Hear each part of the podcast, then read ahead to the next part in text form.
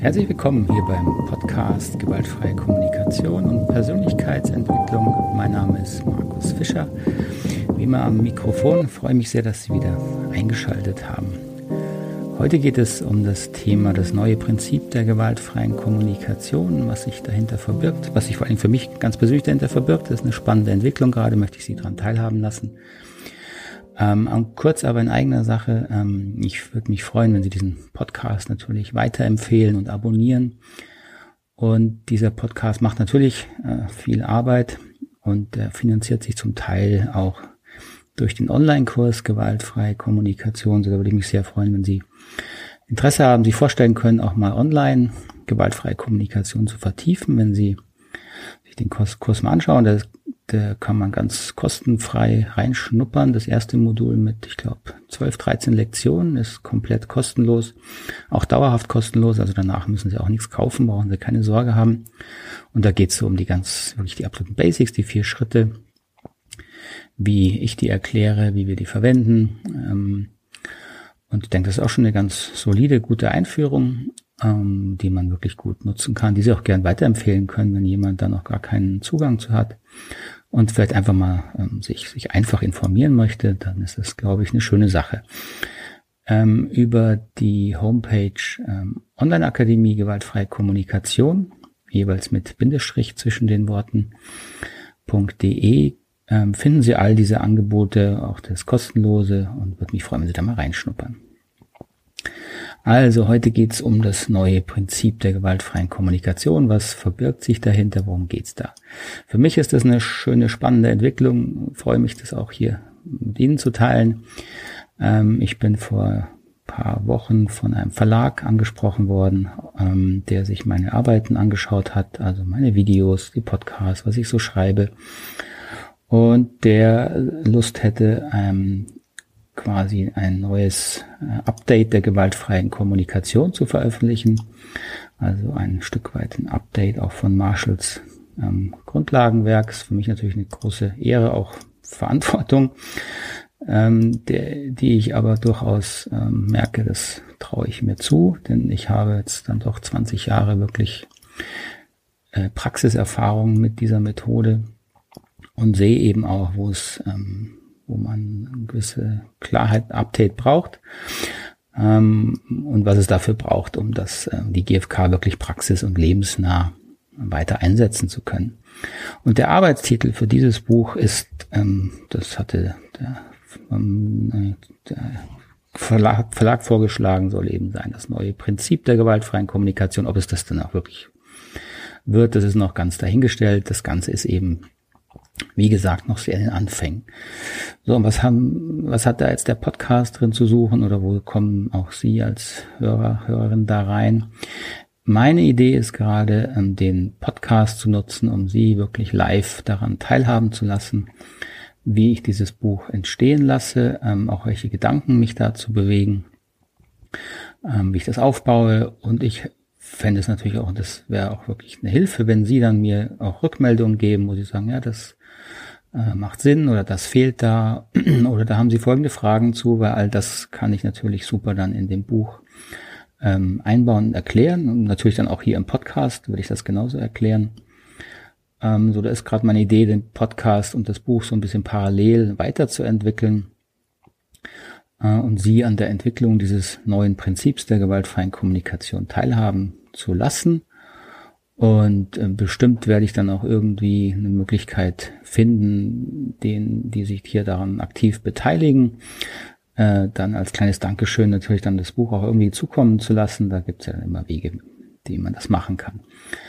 Also das ist so die Idee, ähm, dass sich das Thema des Podcasts jetzt in nächsten, nächster Zeit ähm, um das Buch auch oder parallel zum Buch mitentwickeln wird. Und natürlich geht es da in der Tiefe um all die Themen der gewaltfreien Kommunikation, die da wichtig sind, die Sie ja hoffentlich auch interessieren. Ähm, ich habe so grob überlegt, dass ich m, das Buch ein Stück weit auch so aufbauen werde, wie ich selbst ähm, dieses neue Prinzip, wenn man es jetzt mal so nennen will, für mich äh, entdeckt und entwickelt habe. Und das würde ich gern mal kurz schildern, wenn Sie dazu schon Kommentare, Fragen haben, das ist natürlich super, ähm, weil das ist ja erst noch der erste grobe Aufbau des Buchs. Das wird sich also noch sehr verändern wahrscheinlich. Ähm, aber irgendwann muss ich es dann auch mal festlegen. Deswegen bin ich gerade da so am Bein zu überlegen, was so die groben Schritte sein kann, die es braucht, um das, diese Idee da wirklich ähm, gut rüberbringen zu können. Und die Hauptfrage ist für mich natürlich auch, ähm, ja, warum überhaupt ein neues Prinzip? Ja, ähm, gut, wenn Sie hier den Podcast schon eine Weile hören, denke ich, haben Sie schon mitbekommen, dass ich der, äh, ich nenne es jetzt mal die Mainstream gewaltfreie Kommunikation, doch sehr kritisch gegenüberstehe, wobei ich durchaus sehe, dass ich selbst ja auch lange Jahre Teil dieses Main Mainstreams war. Das ist nicht so, dass ich äh, irgendwie denke, die machen jetzt alles falsch. Es kommt vielleicht manchmal leider so rüber, das ist gar nicht mein Punkt. Ich habe viele dieser Fehler, die ich jetzt kritisiere, natürlich auch selber gemacht. Wahrscheinlich die allermeisten, ähm, weil es auch großteils typische, wie meine Ausbilderin bestimmt auch gesagt hätte, Anfängerfehler sind, wenn man halt diese Sache lernt, die gewaltfreie Kommunikation. Ähm, da, da tappt man in ein paar Fallen und man wird von ein paar Schattenseiten eingeholt, die un, wahrscheinlich unvermeidbar sind aber die man eben erkennen kann und wo man sich dann weiterentwickeln kann und muss, weil sonst bleibt man wirklich auf einem Stadium stecken, das ja Marshall Rosenberg auch so ein bisschen suffisant mit dem Babygiraffenstadium benannt hat. Ähm, das ist dann wirklich nicht das hilfreichste Stadium, wo man hängen bleiben kann der gewaltfreien Kommunikation. So, und ähm, in dem Buch möchte ich so ein Stück weit eben meinen Weg auch beschreiben, weil ich gesehen habe, dass eben das ist mal meine Bewertung des Mainstreams und das, äh, da habe ich äh, genug Beobachtungen zu und kriege auch viele Rückmeldungen von äh, Teilnehmern, auch von den Unternehmen, wenn ich damit arbeite oder auf Seminaren, wenn ich mitkriege, ähm, wenn Menschen aus anderen Seminaren kommen, was sie über die gewaltfreie Kommunikation denken, dann kommt bei mir schon an, dass es sehr grob wirklich eine Polarität gibt, wie man gewaltfreie Kommunikation verstehen kann. Da sehe ich mich ein Stück weit an einem Ende und den Mainstream so ein Stück weit am anderen Ende. Und das andere Ende, sage ich mal, ist eben die gewaltfreie Kommunikation als eine sehr stark ähm, sprachlich an den Wörtern orientierte Methode zu verstehen, dass man also wirklich glaubt, es gäbe so etwas wie gewaltfreie Wörter, gewaltfreie Sätze. Die haben natürlich mit Gefühlen, Bedürfnissen zu tun. Also wenn man da irgendwie in dieser Sprache eine neue Sprache wirklich entwickelt, dass das per se dann besser wäre, besser werden könnte in der Kommunikation. Und das andere Ende dieser, ähm, sag ich mal, dieser, dieses Bereichs, dieses Felds, das äh, hat sich ein Stück weit mit mir entwickelt, denke ich, wo ich sehr klar sage, nein, diese Wörter, an den Wörtern liegt es eben überhaupt nicht. Die Wörter an sich sind nie gewaltfrei oder gewalttätig, sondern es hat mit der Haltung zu tun, aus der heraus ich äh, Wörter verwende, mit meiner Intention, meiner persönlichen Reife, meiner auch natürlich persönlichen Klarheit in dem Moment und all das fasse ich häufig unter dem Begriff Haltung zusammen.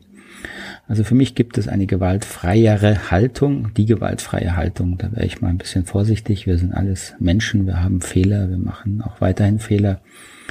Das will ich mal nicht behaupten, dass ich das in einer, dass es das in einer Reinform auch gibt. Das ist auch gar nicht das Ziel. Aber wir können uns weiterentwickeln. Wir können immer weniger dumm werden, wie Marshall Rosenberg das häufig in Seminaren nannte. Geht nicht darum, perfekt zu werden, aber ständig eine gewaltfreiere Haltung zu entwickeln oder sich auch daran zu messen und eben sich weiterzuentwickeln und zu prüfen, ja, wo bin ich denn da innerlich? Bin ich wirklich äh, auch mit dem anderen noch im Menschlichen verbunden oder ähm, bin ich schon im, in der Eskalation abwärts und wenn ja, was kann ich dagegen tun? So das alles hat mit innerer Haltung, mit Entwicklung zu tun, mit Persönlichkeitsentwicklung und eben gar nichts mit Worten. Und dieses Spektrum von, ich sag's mal, technischer GFK zu einer eher ähm, inner, also wie soll ich das nennen, Bewusstseinsarbeit GFK, äh, das gibt es eben in der, in der, in der Welt der gewaltfreien Kommunikation. Und aus meiner Sicht hat sich der Mainstream, also die allermeisten Seminare und Trainer scheinen doch, soweit ich das mitkriege, den eher technischen, an sehr an Worten orientierten Teil zu vertreten. Das macht sich an verschiedensten äh, äh Symptomen natürlich deutlich. Äh, ich war gerade auf einem äh, in einer Unternehmensberatung mit einem Seminar unterwegs, wo mir zwei der Teilnehmer gesagt haben, ja, sie haben schon irgendwie ein bisschen was über GFK gehört und da muss man ja ganz anders reden. Also daran sieht man schon, da wird häufig gewaltfreie Kommunikation mit den Begriffen wieder gleichgesetzt, dass man irgendwelche anderen Worte verwenden soll. Oder wir hatten mal eine Mediation, da hat sich auch eine Teilnehmerin sich erkundigt vorher, was denn, die hat irgendwie mitgekriegt, dass wir natürlich auch Mediation mit gewaltfreier Kommunikation anbieten hat da ein bisschen quer gelesen und kam dann und meinte, ja, in der gewaltfreien Kommunikation darf ich ja nicht aber sagen. Deswegen habe ich mich hier zurückgehalten im Gespräch. Äh, das konnten wir dann schon klar machen, dass es darum überhaupt nicht geht. Aber daran sieht man, was für, äh, für Regeln und für neue gewaltfreie Floskeln da draußen rumschwirren. Und in mir wird das nicht deutlich, also mir kann man das nicht vermitteln, was daran gewaltfrei sein soll, wenn ich eine neue Sprachzensur einführe. Mir ist schon klar, dass das natürlich einfacher zu lernen ist. Und ich sage auch nicht, dass man äh, diese, diesen Schritt, diesen Lernschritt, dass man erstmal die Worte bewusst beobacht, äh, anguckt, beobachtet, was, was machen die eigentlich. Das ist ein wichtiger Schritt in den Lernphasen. Aber das ist eben ein Lernschritt. Das ist der erste bzw. der zweite Lernschritt von dreien.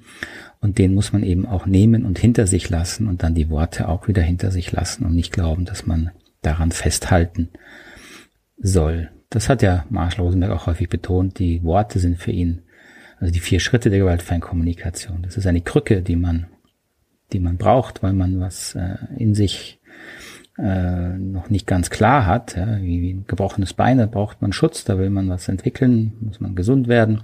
Dafür sind die vier Schritte eine Weile gut, aber daran darf man nicht festhalten. Die Krücken muss man auch wieder loslassen.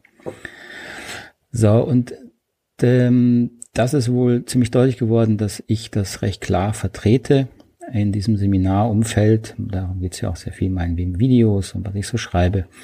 Und deswegen freut es mich natürlich, wenn das auf Resonanz stößt und bin jetzt gespannt, wie die weitere Zusammenarbeit mit diesem Verlag funktioniert.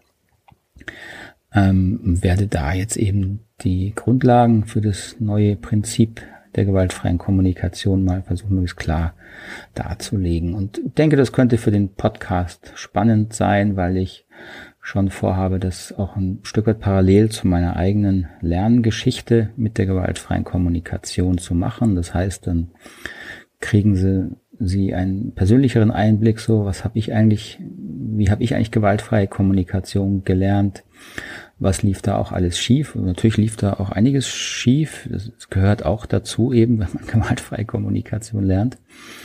Also erzähle ich ein bisschen was über meine Ausbildung, die ich damals äh, gemacht habe, angefangen 1998, 99, ich richtig in Erinnerung habe, ähm, bei Laurence Reichler unter anderem hauptsächlich, dann bei Marshall Rosenberg werden ein paar äh, Anekdoten davon erzählen, auch natürlich immer daran orientiert, was kann man daran lernen.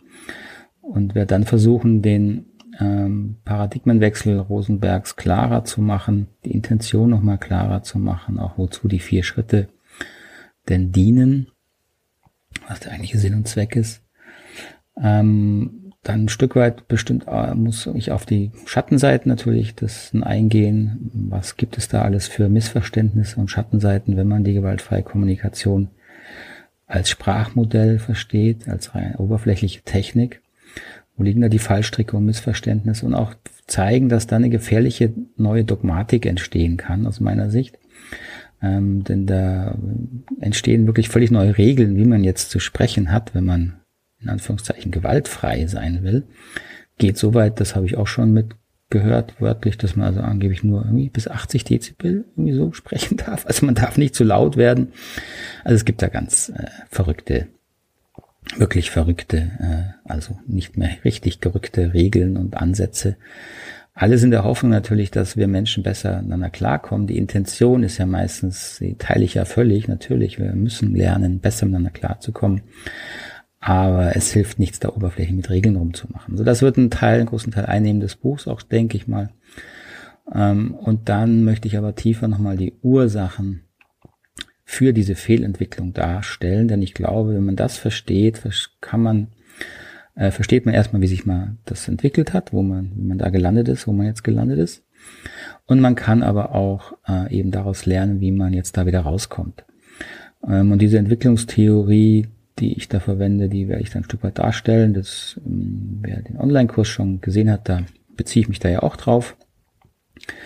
Ähm, und werde an, an dessen sozusagen nochmal vermitteln, dass das äh, gar nicht unbedingt auch jetzt GFK-spezifisch ist, was da schief läuft, sondern das hat einfach auch mit gewissen Bewusstseinsebenen zu tun, mit Entwicklungsebenen, die wir alle durchlaufen. Da, so habe ich die ja auch entdeckt, weil ich eben diese Fallstricke auch in mir entdeckt habe und gemerkt habe, boah, hier läuft aber gehörig was schief. Wie ich auch die gewaltfreie Kommunikation verstanden habe und auch wie sie praktiziert wurde, ja, wie ich es erlebt habe in Gruppen, in denen ich selber war als Mitglied, Vereinsmitglied oder Vorstand und gemerkt, ja, hier läuft irgendwas äh, nicht so toll und dann versucht habe zu verstehen und so bin ich überhaupt auf diese darauf gekommen, dass hier wirklich tiefer liegende Ursachen liegen, weswegen wir in der gewaltfreien Kommunikation äh, da äh, wirklich etwas übersehen. Und so möchte ich dann eben versuchen, sage ich mal, wieder einen Bogen zu spannen und wieder ähm, die die Grundlagen der gewaltfreien Kommunikation, die ich ja weiterhin als fantastisch sehe und, und noch das beste Modell, was ich kenne, für eine gute Selbstreflexion, für eine Persönlichkeitsentwicklung, die dann wirklich zu einer friedvolleren Kommunikation, zu mehr Kooperation, zu mehr Verständigung und Heilung wirklich beitragen kann, da wieder hinzukommen und wie ein Update der gewaltfreien Kommunikation zu zeigen, dass es das ist so die Idee, die Aufgabe, die ich mir jetzt auch stelle, freue ich mich natürlich. Wird auch eine Herausforderung, weil das ist ja häufig so, wenn man sowas schreibt, das kenne ich ja von meinen Artikeln, muss man die Dinge nochmal gründlich durchdenken und da findet man auch so ein paar Sachen, die man dann doch noch selber nicht so ganz verstanden hat.